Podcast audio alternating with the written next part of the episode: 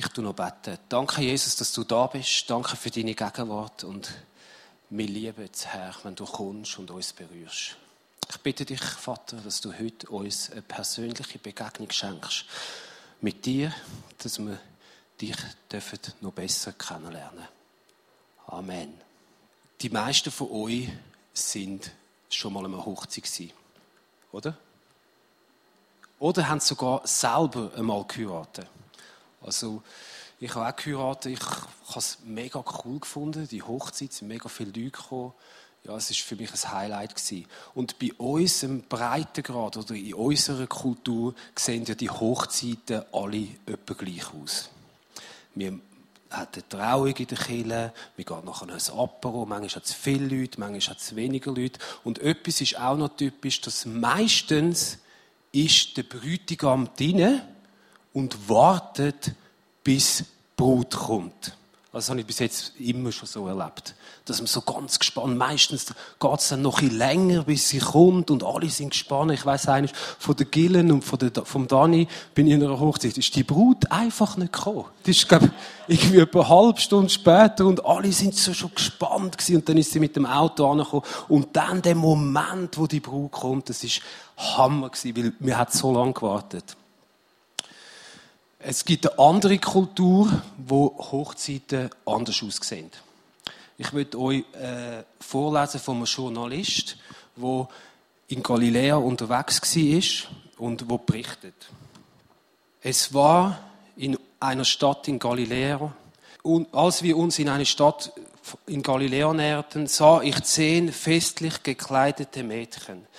Sie musizierten auf Instrumenten und tanzten der Straße entlang.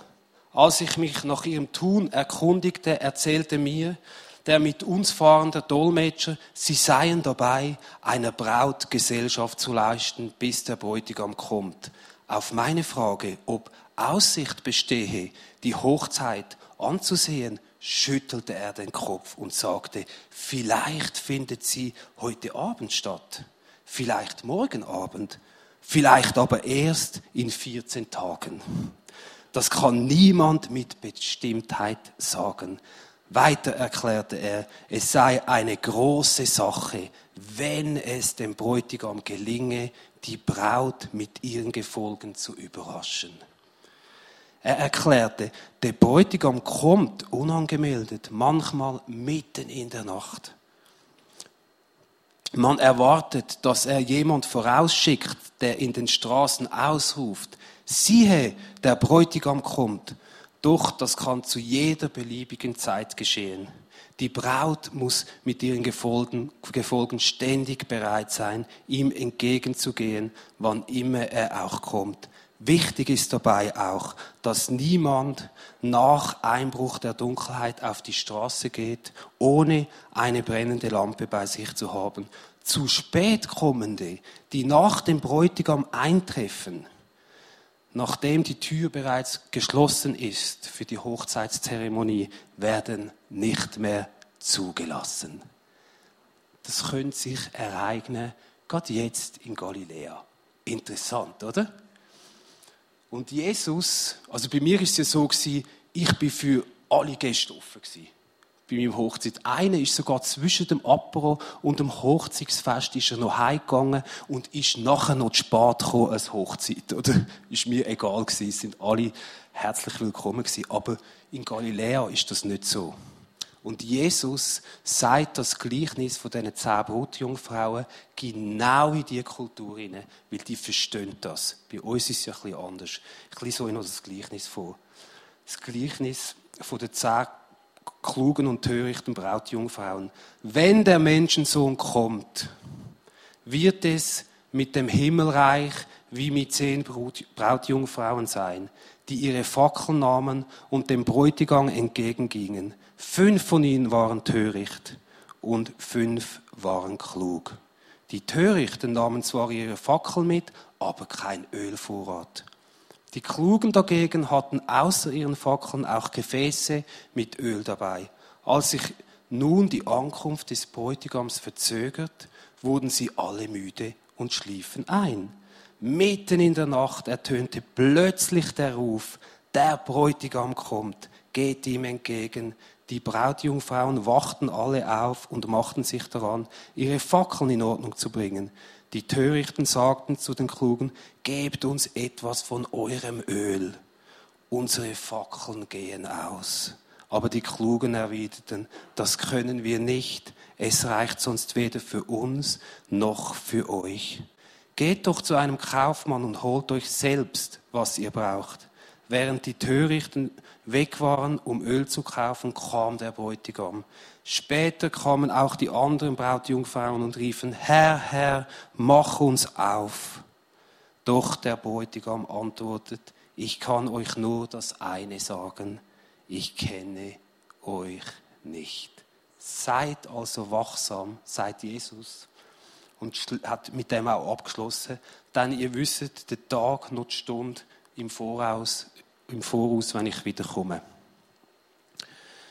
Also, das könnte unter Umständen jetzt gerade passieren. Es könnte eine Stimme durch den Raum gehen, die würde rufen, der Brütigam kommt, gönnt ihm entgegen. Die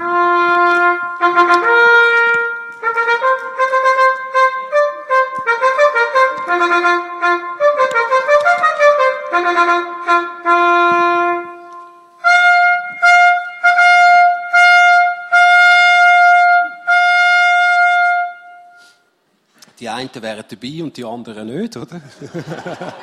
zum, Glück, zum Glück haben wir noch eine Gnadezeit, oder? Und es ist noch nicht. Wenn wir jetzt auf das eingehen, auf was sollen wir wachsam sein, wenn wir das Gleichnis anschauen? Ich finde, ähm, interessant finde ich, es sind jetzt nehmen wir mal uns, oder? Wir sind alle da. Wir sind sehr wahrscheinlich am richtigen Ort. Wir sind, haben alle eine Öllampe dabei. Also die Brutjungfrauen haben alle eine Öllampe dabei gehabt. Haben gewusst, dass der Bräutigam kommt, haben gewartet. Haben sehr wahrscheinlich sich noch schön gekleidet, haben die richtigen Kleider angehabt für das Fest. Also von außen haben praktisch alle gleich ausgesehen. Wir mussten genau anschauen, ob jemand das Ölgefäß dabei hat. Ich habe so ein Bild gesehen, das ist so ein kleines Gefäß. Also wir mussten genau anschauen, ob jemand das Ölgefäß dabei hat oder nicht. Das finde ich noch interessant. Also von außen hast du nicht gerade gesehen, wer wird dabei sein und wer nicht. Aber wo dann die Stimme gekommen ist, der Bräutigam kommt, dann ist es klar sichtbar geworden, wer kann die Lampe anzünden und wer nicht. Wenn wir mal darauf eingehen, was das Öl könnte sein ähm, Interessant ist, dass das Öl etwas ist, sehr wahrscheinlich, wo mit dir persönlich zu tun hat. Du bist persönlich verantwortlich, dass du das Öl dabei hast. Du kannst nicht jemand anderem sagen, nimm für mich auch noch Öl mit. Oder jemand anderes kann für dich nicht Verantwortung übernehmen, dass du das Öl dabei hast. Ich glaube, für das bist du ganz alleine selber verantwortlich. Und wenn wir noch weitergehen, ähm, die einen, die das Öl nicht hatten, die haben dann zwar angeklopft und haben gesagt, Herr, lass uns rein. Und zu denen hat Gott gesagt, ich kenne euch nicht. Also muss das Öl noch etwas zu tun haben mit Gott kennen oder nicht. Also ich würde sagen, die, die das Öl dabei haben, die haben Gott kennt. Und interessant ist ja, dass die anderen aber gleich gewusst haben, das ist der Herr, der Herr ist dort und haben ja angeklopft und haben ihm sogar Herr gesagt. Also ähm, vor langer Zeit bin ich einmal Skifahren auf Elm. Bin ich noch kleiner gewesen. Und wer von meiner Generation ist, der weiß oder der könnte wissen, dass in Elm das Vreni Schneider wohnt. Und das Vreni Schneider ist eine Top-Schweizer Rennfahrerin, Skifahrerin. Wir hat ihr auch Goldvreni gesagt. und da sind wir da gewesen. Und wie es der Zufall will, haben wir die, das Vreni gesehen, oder? Und mein Bruder ist manchmal so ein bisschen äh, hemmungslos, oder? Und er geht dann zu dieser Vreni an, oder? Und dann sagt er, hey Vreni, kennst du mich nicht? Ich habe dich schon so viel im Fernsehen gesehen. Und dann sagt Vreni, äh, sorry, nein, ich kenne dich nicht, aber schön kennst mich du. Und ich glaube, das könnte ein bisschen etwas mit dem zusammenhängen. Also ich glaube, es langt nicht, wenn man Gott vom Fernsehen kennt. Ich glaube, es langt nicht, wenn man Gott von, äh, von jemandem kennt, weil er von ihm erzählt hat. Ich glaube, das, das Kennen, wo, wo das Öl ausmacht, ist ein gegenseitiges Kennen, dass Gott uns auch kennt. Genau. Und wenn ich jetzt noch weiter würde gehen und sagen, hey, was heißt denn eigentlich Gott kennen? Interessant, ein bisschen weiter vorne vor dem Gleichnis ist eine Bibelstelle, Matthäus 7, 21 bis 23, wo steht, nicht jeder, der wo zu mir sagt, Herr, Herr, wird ins Himmelreich kommen, sondern nur der, wo, mein, wo der Wille von meinem Vater tut. Viele werden an jenem Tag zu mir kommen und sagen, Herr, Herr, haben wir nicht in deinem Namen prophetisch geredet, in deinem Namen Dämonen austrieben, in deinem Namen viele Wunder da. Und dann wird Gott zu ihnen sagen, ich habe euch nie gekannt, geht weg von mir, mit ihr mit eurem gesetzlosen Treiben.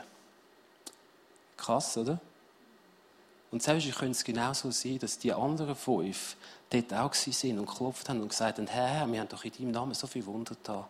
Wir haben in deinem Namen so viel, so viel gewirkt. Und Gott wird vielleicht sagen, hey, sorry, ich kenne euch nicht. Also könnte es sein, dass das Kennen nicht etwas zu hat mit dem, was wir tun. Also versteht mich nicht falsch. Ich liebe es. Ich liebe es, wenn Gott äh, seine Kraftdemonstrationen macht. Ich bin letzte Mal dabei gewesen, so bei einer Freisetzung, jemand, der dämonisch besetzt war, haben wir können beten und nachher hat sich irgendwie der Dämon manifestiert und wir können dem sagen, im Namen Jesus, gang raus und hey, es ist gewaltig der ist rausgegangen und die Person ist frei geworden. Oder von das letzte Spaghetti essen, das wir unter Anständigen machen, ist jemand, hat das Herz aufgetan und hat Jesus hineingelassen ins Herz. Ich liebe das, wenn das geschieht. Also, versteht mich nicht falsch, ich bin nicht gegen das, aber interessant ist, Jesus hat 72 Jünger ausgesendet und hat gesagt, hat ihnen noch einen Auftrag gegeben, hat gesagt, hey, Dämonen austreiben, tönt Wunder, tönt Zeichen. Ich, ich sage euch und ich sende euch. Und nachher sind die zurückgekommen. Die 70, oder 72 sind es eben gewesen, sind zurückgekommen und dann haben sie erzählt. Dann haben sie erzählt, hey, im Namen Jesus sind die Dämonen gegangen. Ein Hammer, was alles da passiert ist. Oder? Die haben so, wirklich, ich, ich weiß, wie das ist, wenn das, wenn das passiert. Also ich habe das auch schon viel erlebt. Und nachher bist du so begeistert. Oder? Ich finde es so cool. Und nachher, Jesus sagt aber ganz etwas Interessantes dann. Jesus sagt, hey, das ist alles gut, aber freut euch vor allem darüber, dass euer Name im Buch vom Leben steht. Und ich glaube, dass Gott kennen, das hat mit dem zu tun, dass unser Name im Buch vom Leben steht. Und über das sollen wir uns vor allem freuen. Wenn wir in der, der Bibel die, die Stelle von vorher anschauen, heißt die, wo den Willen von meinem Vater tun, die kennt Gott. Jetzt können wir uns fragen, was heißt der Wille von meinem Vater tun, oder? Das geht immer tiefer. Irgendwann ist, es geht immer tiefer. Und ich habe gesehen, Jesus hat eigentlich den Willen vom Vater hat er zusammengefasst. In einem Gebot. Und das steht interessanterweise auch in Matthäus hinein. Jesus hat gesagt, du sollst den Herr, dein Gott, von ganzem Herzen lieben.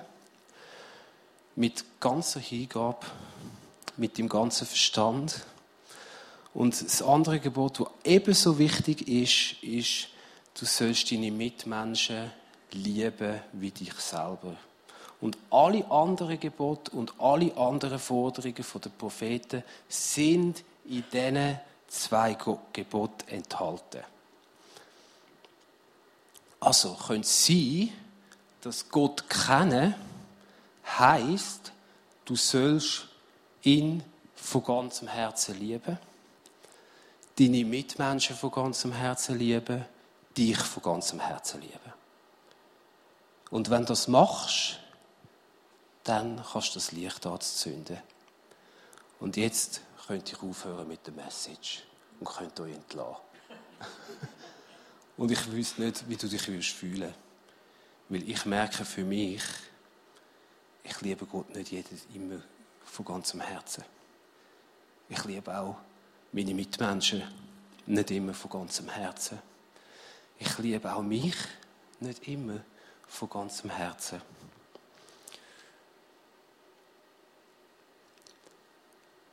Meistens ist in der Bibel das Öl ein Zeichen für den Heiligen Geist. Und ich glaube, wir brauchen den Heiligen Geist, um das zu leben. Und wir brauchen immer wieder den Heiligen Geist, dass wir das leben können. Als ich 18 war, habe Jesus noch nicht kennt und ich bin eingeladen worden äh, in so eine Turnhalle von einer Kirche. Und dort haben sie den Jesus-Film gezeigt. Und ich habe den Jesus-Film geschaut auf der Leinwand. Und ich habe ich habe den Jesus noch cool gefunden. Er ist äh, nach dem Lukas-Evangelium gezeigt worden. Das hat mich noch berührt. Aber am Schluss von dem Film hat man das Gebet nachbeten. Und ich habe von ganzem Herzen nachbetet. Ich habe gesagt, Jesus, wenn es dich wirklich gibt, dann bitte ich dich, dass du in mein Herz hineinkommst und dass du mir begegnest und dass ich dich kennenlernen kann. Und dann ist etwas Interessantes passiert. Dann habe ich nicht nur vom, vom Film kennengelernt, sondern dann habe ich einen tiefen Frieden in mir bekommen am nächsten Tag. Ich hätte einen Entzug machen, einen Heroinentzug, und ich habe kein Entzugssymptom gehabt. Und es ist ein Frieden in mich hineingekommen, in meinen ganzen Körper. Und dann, glaube zwei Tage später, ist mir dann noch Jesus persönlich begegnet und hat mir gesagt, er ist der Weg, die Wahrheit und das Leben und es kommt niemand zum Vater außer durch ihn. Und das hat mich so tief berührt und ich habe gemerkt, hey, das ist das, was der Heilige Geist schafft. So Berührungen mit ihm. Und wenn du da bist und du kennst Jesus nicht und du hast eine Sehnsucht, den Jesus kennenlernen, dann bete ich jetzt gerade für dich. Du kannst ja noch beten, wenn du das willst. Danke, Jesus, dass du da bist. Ich bitte dich, Herr, dass du in mein Herz hineinkommst und dass du mir begegnest. Ich brauche eine Begegnung mit dir. Amen. Ähm, versöhnen mit äh, und ich glaube, der Heilige Geist hilft uns, oder das Gefäß, das wir da haben, das hilft uns. Und auch Leute, die schon länger mit Gott unterwegs sind, auch ich, brauche immer wieder eine persönliche Berührung, eine persönliche Begegnung mit dem Gott. Und ich glaube, das ist der Heilige Geist, das Gefäß, wo wir wieder können sagen Herr, komm, ich brauche eine Begegnung. Ich will dir begegnen. Ähm, versöhnt mit deinen Mitmenschen. Die, die meiner Hochzeit sind, die wissen, dass äh, meine Schwiegermutter ist nicht so versöhnt mit mir. Die haben das vielleicht mitbekommen. Ja, die eine, sie hat dann auch noch etwas gesagt so, und sie war mega ehrlich. Gewesen. Sie hat Mühe gehabt damit, dass ich ihre Tochter heirate. Sie hat Mühe gehabt mit mir, dass ich ihre Tochter heirate. Und sie hat mich auch abgelehnt und es ist nicht so einfach für mich, weil ich auch eine Ablehnung empfangen habe. Und ich habe es auch nicht ganz verstanden, weil sie, ist noch, sie sind noch gläubig. Also, sie glaubt noch an Jesus, oder? Und ich habe das wie nicht übereinander gebracht, dass sie mich so ablehnt und an den Jesus glaubt. Ich habe gedacht, die, die ist nicht einmal gläubig, oder? Aber sie ist gläubig. Und nachher ist etwas passiert. Da hat sie gesagt, Herr Reto, gib mir ein Foto von dir. Und ich habe gedacht, äh? Also, das wird sie ja wohl nicht ins Portemonnaie tun, oder? Und nachher ist aber etwas Interessantes passiert. hat sie das Foto in der Küche aufgehängt. Und dann hat sie jeden Tag angefangen zu beten für mich.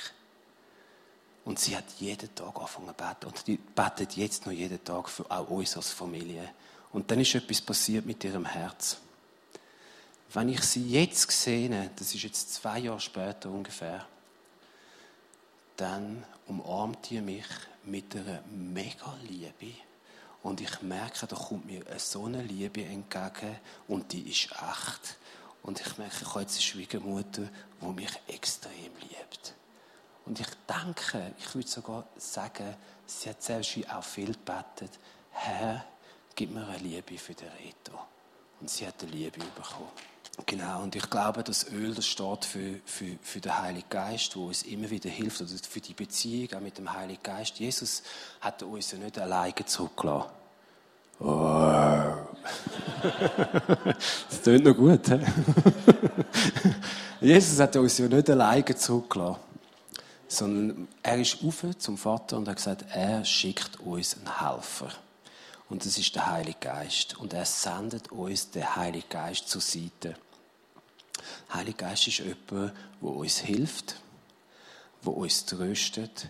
Er ist auch jemand, der uns ins Herz hinein die Stimme gibt, wo wir rufen können, aber, lieber Vater.